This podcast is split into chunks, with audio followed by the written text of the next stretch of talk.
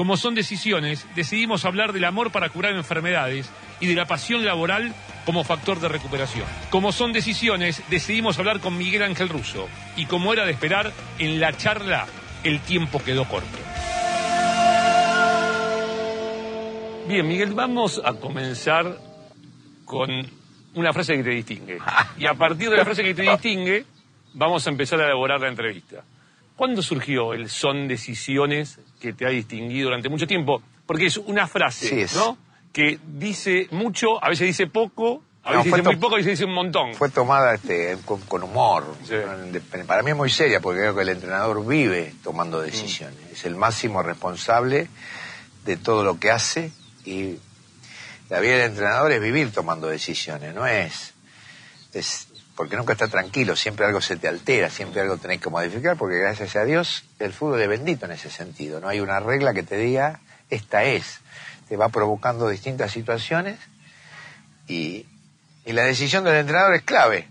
Es clave para cualquier momento que viva y en cualquier lugar y en cualquier situación. Eh, los, los colegas tuyos lo han tomado con humor y hasta parece antipática porque que el entrenador no quisiese hablar nada. Porque a veces es evasiva también. No, pero es, es como pero que es- cortás. pero es una forma de definir eh, el, el cargo que uno tiene, porque el entrenador vive permanentemente tomando decisiones. ¿no? En el fútbol, una de las claves, más allá de la técnica, es la buena toma de decisiones. La elección de la decisión. Y es indudable que te marca la categoría y la capacidad. El, el- el mejor jugador del mundo de la actualidad, Messi, toma decisiones de, de otro nivel que los demás no la pueden tomar. Eh, o muchas veces ustedes o, o- o colegas tuyos dijo, llegó hasta el fondo y eligió mal. Tomó la decisión equivocada. Era por arriba y la tiró por abajo. Eh, el, el futbolista vive también tomando decisiones a nivel de juego permanentemente porque este juego es pensante, es así. La, la- la suma de, de- de buenas decisiones te genera ganar o perder un partido, ¿no? ¿Vos cuándo tomaste la decisión de ser futbolista? Sin darme cuenta. No tomaste una decisión. No, te va el fútbol. Ahí te- no hubo decisión. No, el fútbol te va llevando, te va llevando porque, pero digo que uno nace con la pelota y muere con la pelota, eh, en el sentido futbolístico. Jugué, jugué, jugué, ju- y jugué. No, no era que no tenía, no era mayor ambición de jugar, eh, era otra época, mi madre a- a- estaba a punto de jugar en primera y sabía, ni sabía que jugaba al fútbol a nivel casi profesional. Era otra historia, la era otra forma. También eh, la formación en mi club, que yo la valoro siempre, que es estudiante, siempre me exigió estudiar, había que terminar el secundario. eh, estudiante en ese sentido, este, siempre hablamos de que estudiante es una escuela, es una forma de vida y es real. La preparación que te da estudiante es este, a niveles, este, hoy es más pausado. Antes era como una lucha de solo contra todo, porque estudiante era muy odiado en esa época. A mí me toca es la generación que viene después de, de Subeldía, de Bilardo, de, esos grandes, esos genios, Pachamé, Verón, de todo ello viene, este, y, uno su- en esa época sufría mucho, sufría mucho el bilardismo el menotismo, era una, época de, guerra entre comillas futbolística muy grande dentro del fútbol argentino que muy pocos recuerdan hoy, pero la generación mía que viene saliendo de todo eso eh, tuvo que sentar unas bases muy grandes a nivel de decisión, a nivel de juego para superar todo eso, ¿no? ¿Sabes que cuando tomo distancia de esa época y veo los equipos, ¿no? La, la- la confrontación estudiante-ferro independiente Sí. y reviso los equipos, eh, digo, hoy por hoy, estudiantes y ferro serían fútbol champán.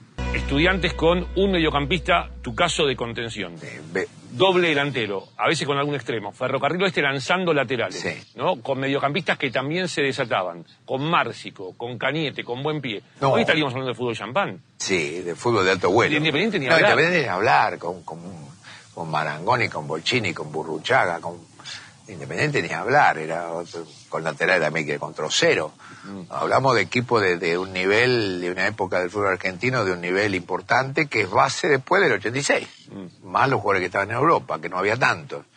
Pero sí, hablamos de, de fútbol de, de un compendio distinto y que rompía la, la- hoy a la distancia rompe todo lo de Grigolio de Bilardo, ¿no? Los conceptos, ¿no? Los preconceptos, ¿no? ¿Vos jugarías hoy con ruso de contención solo? He jugado, jugado en ce- en central en un momento, he jugado con Marianito Ron Solo, Vitamina, eh, Gustavo, Ezequiel González, Mesera, he jugado con tres número 10. ¿Eso fue una enseñanza de estudiantes? Sí, ¿O, o no, ni era hablar. Es más, en algún momento veo el Río de Gallardo con Poncio Solo y me parece también. Mm. Con- porque no jugábamos con, con extremos, sino con extremo interno jugábamos. Eh, con- para la subida a los laterales. En algún momento, lo- salvando la distancia, eh, River de Gallardo, en algún momento lo vi jugar así también, ¿no? ¿Vos tenés un, esquema base o llegás, mirás, intentás El potenciar y esquema te lo dan los jugadores, en los clubes. Salvo que tengas, cuando llega el principio de libre pase, tenga amplitud económica para decir, este, eh, lo armo de esta manera o lo formo de esta manera. Yo digo que el que puede elegir varios eh, sistemas el, el entrenador de la selección y, y los, los equipos grandes. El resto no. Eh, sube el día hoy en la noche, te acomoda lo que tiene. Y de ahí, de acuerdo, por eso que la, la mente del entrenador argentino es muy amplia y es muy grande y, y tiene desarrollo eh, importante porque va acomodando a las situaciones que existen, va acomodando el juego permanentemente. Hoy por hoy tu carrera se extraña porque jugaste en estudiantes, te Sí. quedaste en estudiantes y tal. Hoy es irreal.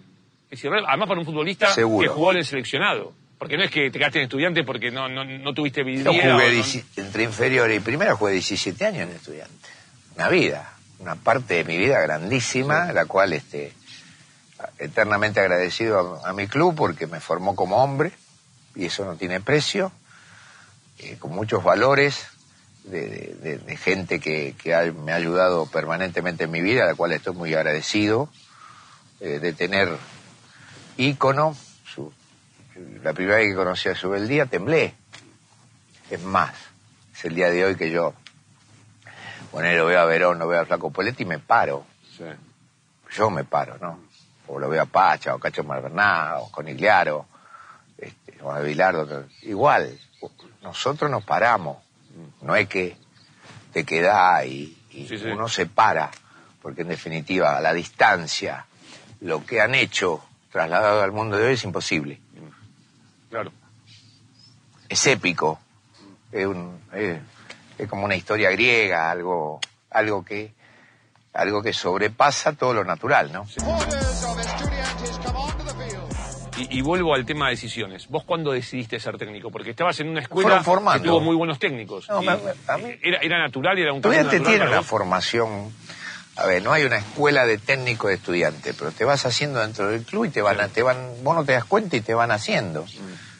Eh, te ven condiciones, te van, bueno, Bilardo, eh, era una disputa de, de táctica de los partidos, qué sé yo, y yo, y me echaba, pasaba algo y la culpa era mía. ¿eh? ¿Cómo la culpa era mía? Si se equivocó el otro. Pero al final de pronto entendí.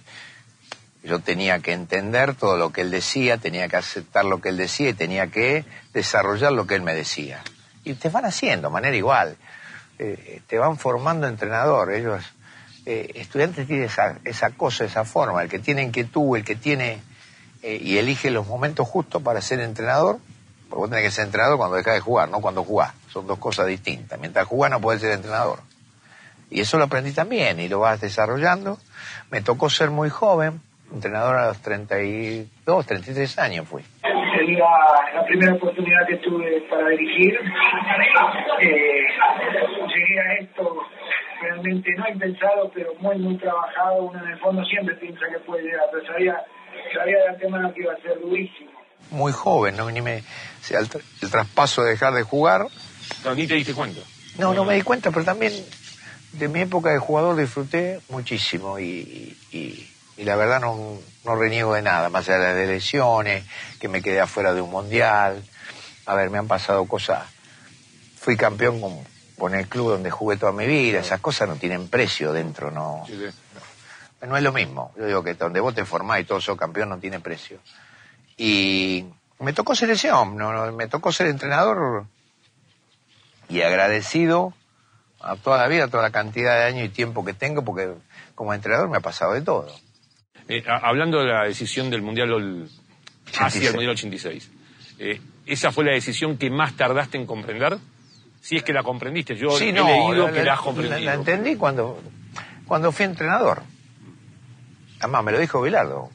Bilardo, eh, llorando, Madero, Bilardo, pues Madero también participó. Y me decía, me vas a entender el día que sea entrenador, antes no. Y tenía razón, Sí. tuvo razón, Sí. como muchísimas cosas las que dijo Bilardo, ¿no? ¿Y, y cuánto te habrá durado la bronca? No, bronca no tenía, no tenía desazón. O la tristeza. era desazón, era Sí, tristeza. tristeza. Yo me acuerdo que me fui a Mar del Plata manejando, me fui solo y en cada cartel de publicidad veía la cara de Bilardo. Pero tenía desazón, Sí, sí, sí. porque como futbolista no creo que haya mayor este halago que jugar un mundial, ¿no? Sí. Ya confiamos en que Argentina va a lograr la clasificación, especialmente los argentinos que tengan mucha confianza que Argentina va a clasificar y va a hacer un buen papel en el Mundial de México. No, después el fútbol me fue devol- como entrenador me devolvió un montón de cosas de las cuales este queda como una anécdota, un momento de la vida que me tocó. Yo siempre digo lo mismo, Dios no, Dios sabe por qué me pone esto y un montón de situaciones más, ¿no? Mm. Que me la ha puesto a través de toda mi vida. Mucho me ha ayudado mi educación deportiva y, y- y los valores que uno tiene, porque bueno, estudiante si no sos peleador no puede estar. Peleador para la vida, digo, Sí, ¿no? sí, sí. Sí. eh, nacé, te formás peleador eh, con, con inteligencia, ¿no? Pero tenés que luchar y luchar y luchar. No te puede caer nunca y dale, dale, dale. ¿Vos visualizabas, conformando aquel plantel que termina ganando en México, que iba a haber un salto de calidad Sí, tan, tan ven- abrupto? Venía. ¿no? El salto de calidad se produce en una época, en un momento muy difícil. Nosotros vamos a una gira a Colombia, 84, sin Sí. Diego. Sí. Terminamos muy mal en Bogotá, perdiendo en el Campín con una pelea al final. Creo que se peleó otro cero, ¿no? Bueno, una pelea al final. Y después en- llegamos a Europa, llegamos a Suiza, estuvimos una semana y ahí, ahí se empiezan a producir los cambios. Una semana en Suiza, después terminamos ganando en Alemania, el debut de Beckenbauer, 3-0 en Düsseldorf. Buena gira de Ponce, de Bochini. Sí. ¿no? sí. Troviani, el De Troviani, Gareca, sí. de, de mismo Trocero, Ringo Justi, Brown, era como que Garrera, era como... Aparte era algo distinto, no había muchos jugadores de River, de Boca. Se, se empezó a acomodar, empezó a integrar Bocini. Sí. Todas esas disputas que vos hablabas, Independiente, Estudiante Ferro. Sí. eh, la selección fue nutriéndose de todo eso, por eso dijiste, un momento importante. este Fue- grupo puede- sí, puede porque ya empezábamos a estar este eh, bien identificado de, de todo lo que es selección y no, porque al principio uno, o en esa época eran tres, cuatro de cada club, era muy difícil, tres de, cua- tres de ferro, tres de estudiantes, cuatro de estudiantes, estudiantes éramos seis, siete. Eh, venía Trocero, venía Dolcini, venía Gringo Yuti, eh, eran- teníamos peleas siderales a niveles periodísticos, a niveles todo y de juego, y, y no era fácil. Estudiante en ese momento le ganaba, le ganó dos, dos finales, dos, Sí. dos campeonatos. Ya empezábamos a juntar, otros, ya empezamos a pensar en selección, en equipo de selección. Al principio era cada uno de cada... Y cuesta, bueno, es obra de Bilardo también, ¿no? ¿Vos, vos entendiste la grieta periodística de aquel momento? ¿La entendías?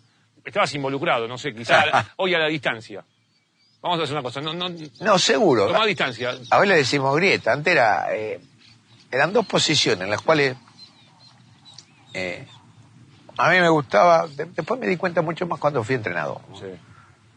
La ampli- porque tenía. Siempre, por lo menos mis estudiantes me enseñaron que la amplitud de buscar las cosas y de ver todo eh, te ayuda a crecer, ¿no? Y, y yo no tenía ningún problema. Yo no, si, si tengo que hablar con Menotti, voy a hablar con Menotti y lo Sí, escucho. sí, sí. ¿Cómo no? Primero con respeto, porque campeón del mundo, es campeón.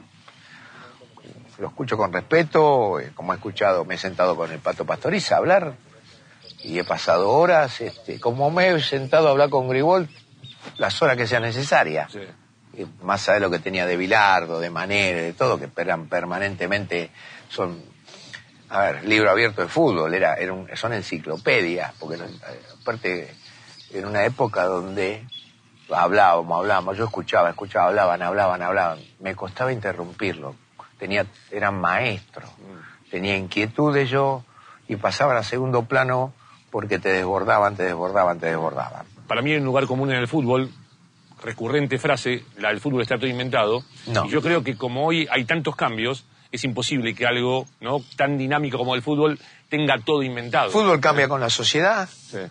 porque es el re- en Argentina si nos metemos en Argentina el fútbol es el reflejo de lo que es la sociedad Sí. es la máxima Claro. expresión que tenemos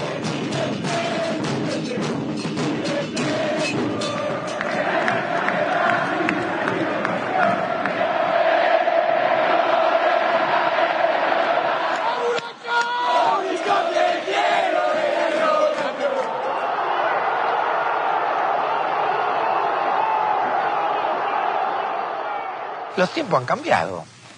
Para bien discutible y yo digo que tenemos otra sociedad de otra forma de otra manera tenemos otra eh, otra educación mejor educación pero para cierto para cierta clase de gente antes la educación era para todo era mucho más amplia.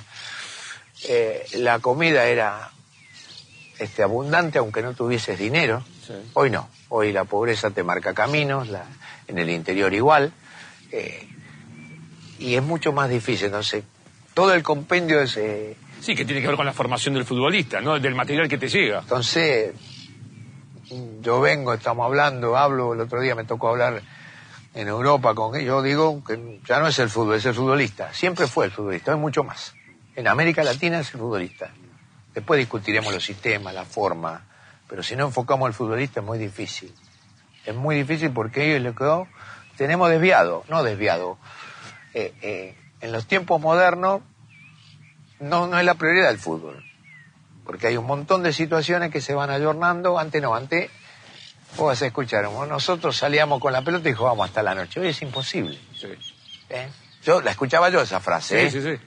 Pero A mí me la contaban y yo Era- empiezo a vivir otro tipo. Y claro que era real. Era real. Era real. Hoy no, hoy el, el joven tiene 10, 20 situaciones distintas antes que la pelota. Por eso es enfocarse en el futbolista, siempre, pero hoy mucho más. Si no lo vamos, vamos a perder un montón de cosas, lo que llamamos este eh, inteligencia del futbolista que, que para mí es grandísima. El que juega al fútbol tiene una inteligencia importante para el juego, pues es un juego que tiene que tener mucha inteligencia, pero de pronto no la tiene para la vida o no le dan las posibilidades que la tenga para la vida y en eso tiene que ver mucho los entrenadores que son docentes, ¿no? De hoy de eso no te podés apartar. Donde te apartás de ese camino, encontrás un montón de falencias, ¿no? Como entrenador, te Sí, digo, sí. ¿eh? ¿Y, y quién fue el jugador más inteligente que entrenaste? No, Sebastián Verón y, Ju- y, y Riquel.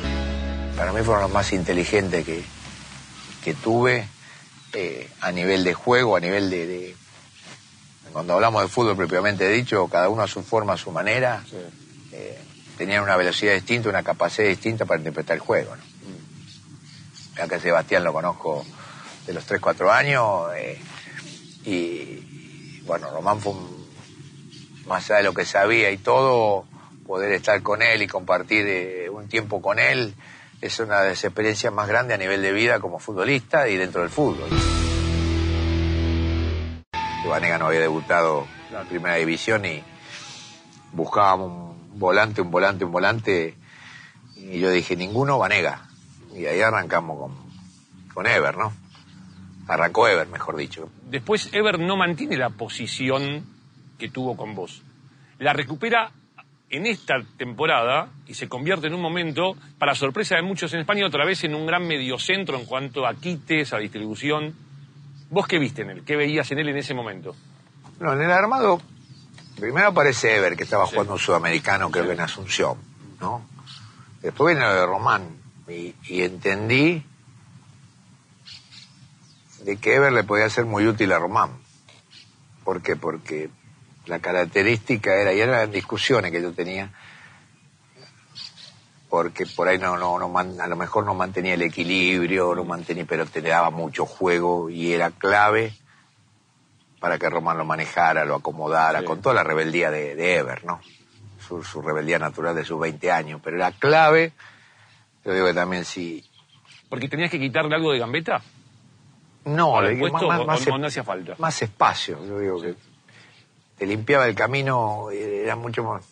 Ever tenía la facilidad de sacarse uno o dos hombres encima, uno arriesgando en un lugar que no... Mm. Pero bueno, entendía que era necesario, ¿no? Yo creo que es clave, a ver, en términos, para un buen día, un buen 5, muy buen 5. Mm. Que entienda mucho, primero el juego con la pelota, y después lo, lo posicional. Lo posicional ahí después tiene que ver mucho el entrenador, la forma. Pero no, yo decía, deja que lo posicional es, es otra forma. Lo importante es que tenga la impronta, porque en- en- un equi- ese equipo yo necesitaba que tuviese impronta. Pero con- con Román, que era una perlita de lujo, eh, tenía que tener impronta. ¿Impronta qué es? Que le trajera el balón de atrás de otra forma y de otra manera, ¿no? Cuando llega Riquelme, vos le comentás tu idea que Ever Banega... El no, Román habla. Román es un chico que vos habla de fútbol permanentemente, te pregunta, Sí. inquieto. eh, tiene en eso, para él, la cabeza es fútbol. mm, No sé. eh, siempre, siempre con él hablas de fútbol. Sí. Hablas de fútbol permanentemente. Empezamos a ir los viernes al, al Hotel Intercontinental a cenar y, y traía el hermano y seguíamos hablando de fútbol, después se fueron agregando y se agregaban y, y se armó una mesa de, de Claro. fútbol sin esas mesas naturales de los planteles sin obligaciones, ¿no? Claro. Ahí em- bueno. empezaste a ganar la confianza de Riquelme, no solo en el trabajo, No, sino siempre la tenés que ganar. Él venía de, de, de, de, de- de- de Villarreal, venía de un, de un proceso del Mundial de, Alemania también. eh, y para él, Boca, eh, o sea, para Román, Boca es lo más importante en su vida, ¿no? De eso no, no tengo ninguna duda y está por encima de todas las cosas, ¿no? ¿Sabes por qué te preguntaba si habías conversado con, con Riquelme acerca de Ever Banega como mediocentro? Porque comentaba Guardiola hace poco que en el primer entrenamiento con Messi Busquets, Messi con su particular manera de comunicarse, Sí. en medio de una práctica pasa por al lado de Guardiola y simple le- simplemente le dice, este es muy bueno, ¿eh? y sigue. Entonces capaz que recordás algo en la No, charla. por ahí con me lo ha dicho, por ahí lo hemos hablado, pero no, no, no, Que le gustó, sí, no le gustó, se sorprendió o esperaba otro medio Son jugadores que le gustan los, los, los buenos jugadores también. Y Claro. en definitiva, cuando tenés ese tipo de jugadores, eh, se arman sociedades. Él con Clemente tiene una, tiene una sociedad y que colaboraba Nick Cardoso y, y, y mucho Ledesma el otro día. Aparte, era, era todo un medio de boca, ese de inferiores de boca, todos jugadores de, inferiores de boca. Eh, después tenía nivel, Martín tenía un nivel alto, Palacio también, Boca venía eh, herido de haber perdido un torneo casi ganado, eh, de perder una final con estudiante en la cancha de Vélez. Vos, eh, en la gestión, eh, te fuiste no solo contento por el logro, sino contento por lo que conformaste como equipo. En línea general la copa más difícil, yo jugué la primera fase, todo con equipo de altura y sin la bombonera. La gente no tiene idea lo que es no jugar en la bombonera, de local. Es Boca, estamos, queremos estar arriba, sabíamos que era un partido importante, eh, no jugamos en la bombonera, estamos dando una, una pequeña ventaja a, a toda la gente de Boca, le gusta jugar en la cancha de Boca, a mí también, y bueno, vamos superando estos inconvenientes. Mismo algunos colegas tuyos también lo ven como algo anecdótico. Sí, sí. Eh, creo que me tocó la, aparte de llegar al club, conocimiento, con toda la presión, con todo, tenés que absorber, saber absorber todo, porque Boca sí, si no sabes absorber, si no estás convencido de lo que haces, todo esto te lleva a otro camino, a otro terreno.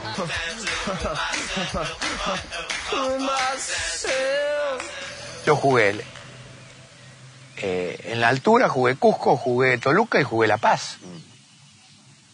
Tenés que preparar. también. Imagino. Tenés que preparar equipos para jugar y con competencia y después sin la bombonera. Nosotros vamos al primer partido a San Lor- la cancha de San Lorenzo con un gol del Negro Ibarra.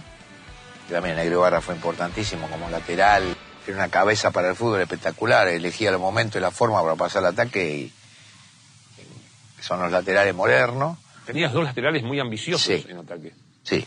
Era un equipo ambicioso en general, a partir de lo, No, era un cuando equipo- uno lo lee, porque- laterales de esa sí, manera, bueno, el, el mediocentro. ¿Cómo hace? Vos tenías Palacio, tenías Palermo, tenías Riquelme, tenías Riquelme, gira en un montón de cosas. Tenés que tener un equipo ambicioso. Sí. Sí, No, no- no podés jugar de otra manera. No hay otra forma de jugar, es Boca. Eh, Boca tiene obligaciones, tiene responsabilidad y tiene que saber Pero en eh, el lugar donde estás Sí. que es Boca. Yo noto que a veces nosotros simplificamos que por ver muchos jugadores de ataque creemos que el técnico puede hacer que funcionen. Y yo digo, un técnico que hace funcionar en cuanto a circuitos de juego a jugadores Sí. ambiciosos es el que logra realmente trabajar en profundidad con el plantel. El que logra pequeñas sociedades va ganando un terreno muy amplio dentro del armado del equipo. Eh, y eso es importante. eh, aparte tenés buenos jugadores. La pelota es clave. Si vos querés manejar el predominio de un partido, y por ahí no hablo de posesión, hablo del balón. Sí. La posesión es otro tipo de cosa. Eh, pero tiene que ver con todo eso, tiene que ver. Las pequeñas sociedades te van armando los equipos de fútbol. Cuando tenés potencial ofensivo, si no lo sabes alimentar, es muy difícil. Si no, lo que pasa es que tenía un tiempista muy grande. Román te marcaba los tiempos, o sea, cuando Clemente pasaba, cuando no pasaba. Eh, Clemente entendía que tenía por ahí pasaba siempre, Román no se la daba hasta que armaba otra vez y volvía a pasar. Le daba el tiempo y el espacio.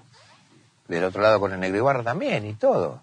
Eh, son jugadores que tienen en la cabeza todo lo que está pasando y eligen los momentos. Hoy en día, elegir los momentos. Jugadores que te elijan los momentos, cuándo acelerar y cuándo hacer la pausa. No hay muchos. Ah, no, es muy difícil No hay encontrarlo, muchos. hay que trabajar mucho. Pero eh, ¿por qué no hay muchos? Porque el fútbol tiene otra tendencia en la elección de jugadores que ingresan a la cancha no, porque no se lo digo que forma. tiene que ver en, en- en- en la inteligencia para el juego. La inteligencia para el juego. La inteligencia para el juego te va marcando las pausas. Que inteligente para el juego, ¿qué decimos los entrenadores? Cuándo acelerar y cuándo parar. ¿Eh? Bueno, no hay ni todo vértigo ni todo pausa. El que elige los tiempos es porque entiende este juego. El que elige, el que distrae y sale por el otro lado entiende este juego. Eh, poner las palabras modernas que vos quieras, eh, por donde busques. Pero ahí sí que hay fórmulas que ya están registradas, ¿no? Y que sí están inventadas como vulnerar a un rival. Más allá de la velocidad. Lo que cambia puede ser la velocidad, pero la, La fórmula está registrada. O sea, La, sabés la que fórmula tenés- sí, en esto sí. Ni todo rápido te sirve, ni todo pausado te sirve. Encontrar los tiempos en fútbol es lo más difícil que hay. Cuando vos no tenés un equipo que, que encuentra los tiempos, eh, vos fíjate, mirás un equipo importante, todo te marca las pausas y después te acelera. No es todo aceleración. Es más, hay equipos que saben que tienen que tener espacio para poder tener la aceleración. Pero es la forma, yo entiendo que esa es la forma. La mejor forma de jugar al fútbol es elegir los tiempos. Eh, todo el vértigo no te sirve y toda la pausa tampoco. Después dice, después ve- vemos la forma y todo lo que vos quieras, no, no, no por ir apurado llega más rápido. Pero todo pasa por la pelota. Cómo manejé la pelota te vas a encontrar con las distintas situaciones. Miguel, cuando tomás distancia de tu salida de Boca, ¿qué encontrás? Yo siempre fui respetuoso, porque en definitiva con el, el, el que me comunica, el que hablamos de la salida de Popillo, que en ese momento mm, era el presidente de Boca, se fue Mauricio a la, a la ciudad de Buenos Aires. Eh, La vida después pone que, Pedro fallece, entonces yo siempre fui muy respetuoso, yo digo, no, uno no puede decir algo que el otro no te pueda contestar, pero por respeto, no, no, uno no puede en esas cosas yo digo que son situaciones, había forma. Boca estaba muy dulce. Después creí que todo es fácil. Claro. Y en esto no es nada fácil, ¿no? Hoy sería otra situación, muy diferente. Seguro. Hoy, el, eh, a ver, si Guillermo hubiese salido campeón de América, pero al final de- nadie te dice andate. Era una locura. ¿eh?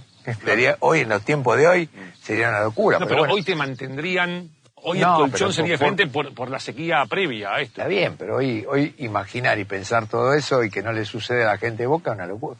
Es inimaginable Sí. que vos o- que pierdas una final del mundo con un equipo como el Milan o como el Real Madrid. eh, No podés. En Está- aquel momento era muy natural para Boca llegar a, a- al lejano Sí, oriente. porque vivía No, de era una- cercano oriente. venía de una época distinta y, y mirá lo que te digo, yo creo que hasta la, la copa mía tampoco tiene el valor, con el tiempo tiene el valor. En ese momento era como algo, y ganó la copa Boca, está, está bien. Hay otro detalle muy importante respecto a aquella conquista. Es la etapa post-Bianchi. Porque hay ciertos entrenadores muy ganadores que cuando uno revisa la historia de los clubes, te das cuenta que el post a esos entrenadores es muy largo en cuanto al regreso.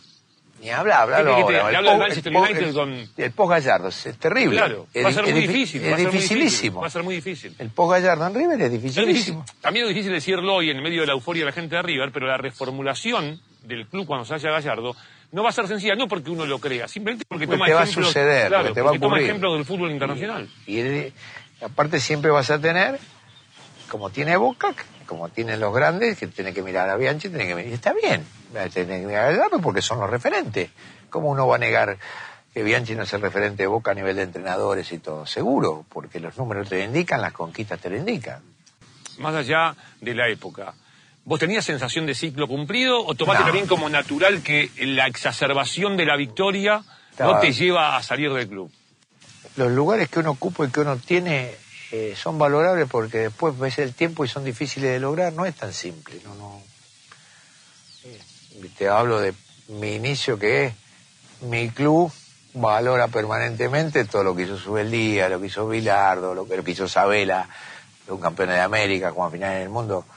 Eh, en la historia de estudiantes así son siempre valorados, valorados, valorados.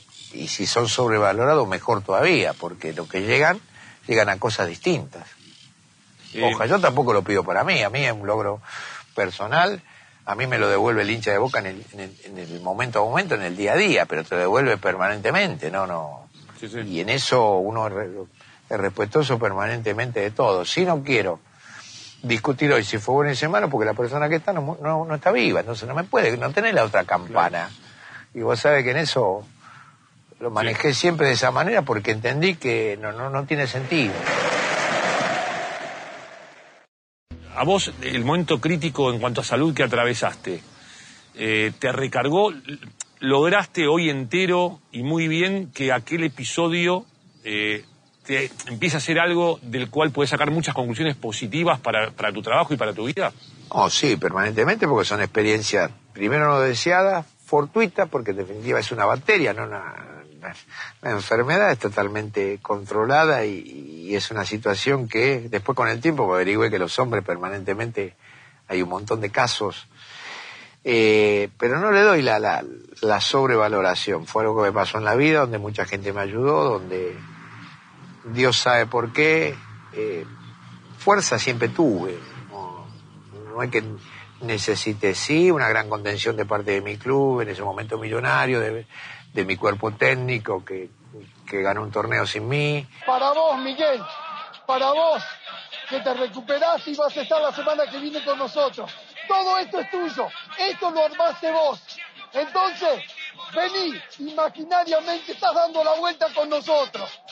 Eh, de mis jugadores también, a los cuales estoy eternamente agradecido. eh, hay un montón de situaciones que este, uno desde afuera de otro punto las valora, pero en el plano personal, eh, como un accidente que te pasó en la vida, en la cual tuve un montón de respuestas, no me, me- no me modificó. No digo ahora quiero vivir más, no, Sí. yo vivo pleno, y vos lo sabes bien, Miguel. Sí, sí, sí. Eh, yo vivo a pleno. ¿Cuál es lo mío? Fútbol 24, fútbol 24 horas. ¿Cómo, ¿Cómo mejoro? ¿Cómo hago esto? ¿Cómo hago lo otro? ¿Cómo pregunto? ¿Cómo llamo? Eh, neurociencia, neurociencia. Hablamos de co- coaching, hablamos de coaching. Pero porque necesita permanentemente... este- esta es mi vida, es mi forma, ¿no? Entonces vos me decís, ah, ¿me cambió radicalmente? No, no me cambia. Sí me deja en una posición en la cual... eh, ni siquiera miro las cosas de otra manera, porque si pierdo me sigo enojando de la misma manera, pues, si, si no me sale algo como yo quiero me enojo y sí disfruto mucho más de mis amigos, de mi familia, de mi gente, de... Te cambio el ángulo entonces. Sí. Si pasáramos una película tuya, ¿vos te asombrarías de la fuerza que tuviste durante la etapa final del porque torneo que ganaste tu- tu- Millonarios? Yo me metí, investigué, charlé con, con gente que tenía mi enfermedad, Estudiaste al rival. me vine un día a, Buenos Aires, de Buenos Aires a Rosario, a hablar con, con Serrat y, y que la tuve hace 15 años, me dijo, nene, eh, yo, yo me, me pasó a mí en la época de las cavernas, eh, Claro. lo tuyo otra, otra cosa Sí, en sí, medicina. sí, hace claro. 15 años atrás era la época de las cavernas Claro. comparado con... Sí. Entonces uno va valorando, va- te vas haciendo fuerte a medida de la investigación, ¿no? Y también uno es un tipo fuerte, no es de... el- fútbol te lleva a tener una fortaleza que, que otra cosa para Bueno, mí no te da, ¿no? Me decías anteriormente en otra nota que entrenaste antes de meterte en el quirófano. Sí, porque entendí que yo tenía que llegar fuerte a un, a un quirófano. Mm. Porque yo en vez de meterme abajo de la cama o, o esconderme, abrí, me abrí mucho más. Sí. Me abría todo, ¿eh? Y nombraste muchas personas físicas. Sí. En la lista entra el fútbol, obviamente. Todo. Es decir, el fútbol también a- un factor de, agarrarte, ¿no? Y de decir, bien que sigo había- adelante por esto. Había amigos en Argentina, y vos sos uno, que sabían Sí. de la situación y te lo Sí. valoro y se callaron la boca. Sí, sí. tuvieron una opinión cuando lo dije, Sí. permanente de, la vida, de todo, que sabían día a día cómo estaba. ¿eh? Gonzalo Belloso también, viste, gente que estaba Sí, lo sé, lo sé. muy al lado mío. Sí. La gente de Conmebol también, el, presidente de Conmebol que estaba al tanto de todo y mantuvo, mantienen silencio por respeto y porque en definitiva creían siempre en mí, ¿no? Sí. Eh, yo no quiero contar ninguna intimidad, pero por eso te hablaba del fútbol, porque yo no, no, no podía Pero creer tiene tu que ver fortaleza y, y- y la pasión, porque una cosa es la fortaleza. Yo siempre te vi como alguien fuerte, muy fuerte físicamente y, y preparado, pero otra cosa, te conocí apasionado, pero ya elevar la pasión, ¿no? Por el fútbol No. a un límite insospechado, ¿no? Yo voy a Colombia y cuando llega el momento, Mónica me dice, Miguel, vamos a Buenos Aires. Sí. Digo, no, mira, yo vine acá a ser campeón. Hacemos todo para jugar finales permanentemente, no renunciando a las bases nuestras, la humildad, sacarnos los egos, no creernos más que nadie, creo en el juego de equipo, ¿eh? creo en, en el que está caído o está por un momento malo, lo levantamos, y esto se cura con amor, nada más. Así que a todos ellos, muchas gracias. Porque no es una enfermedad te- terminal, es algo que tiene...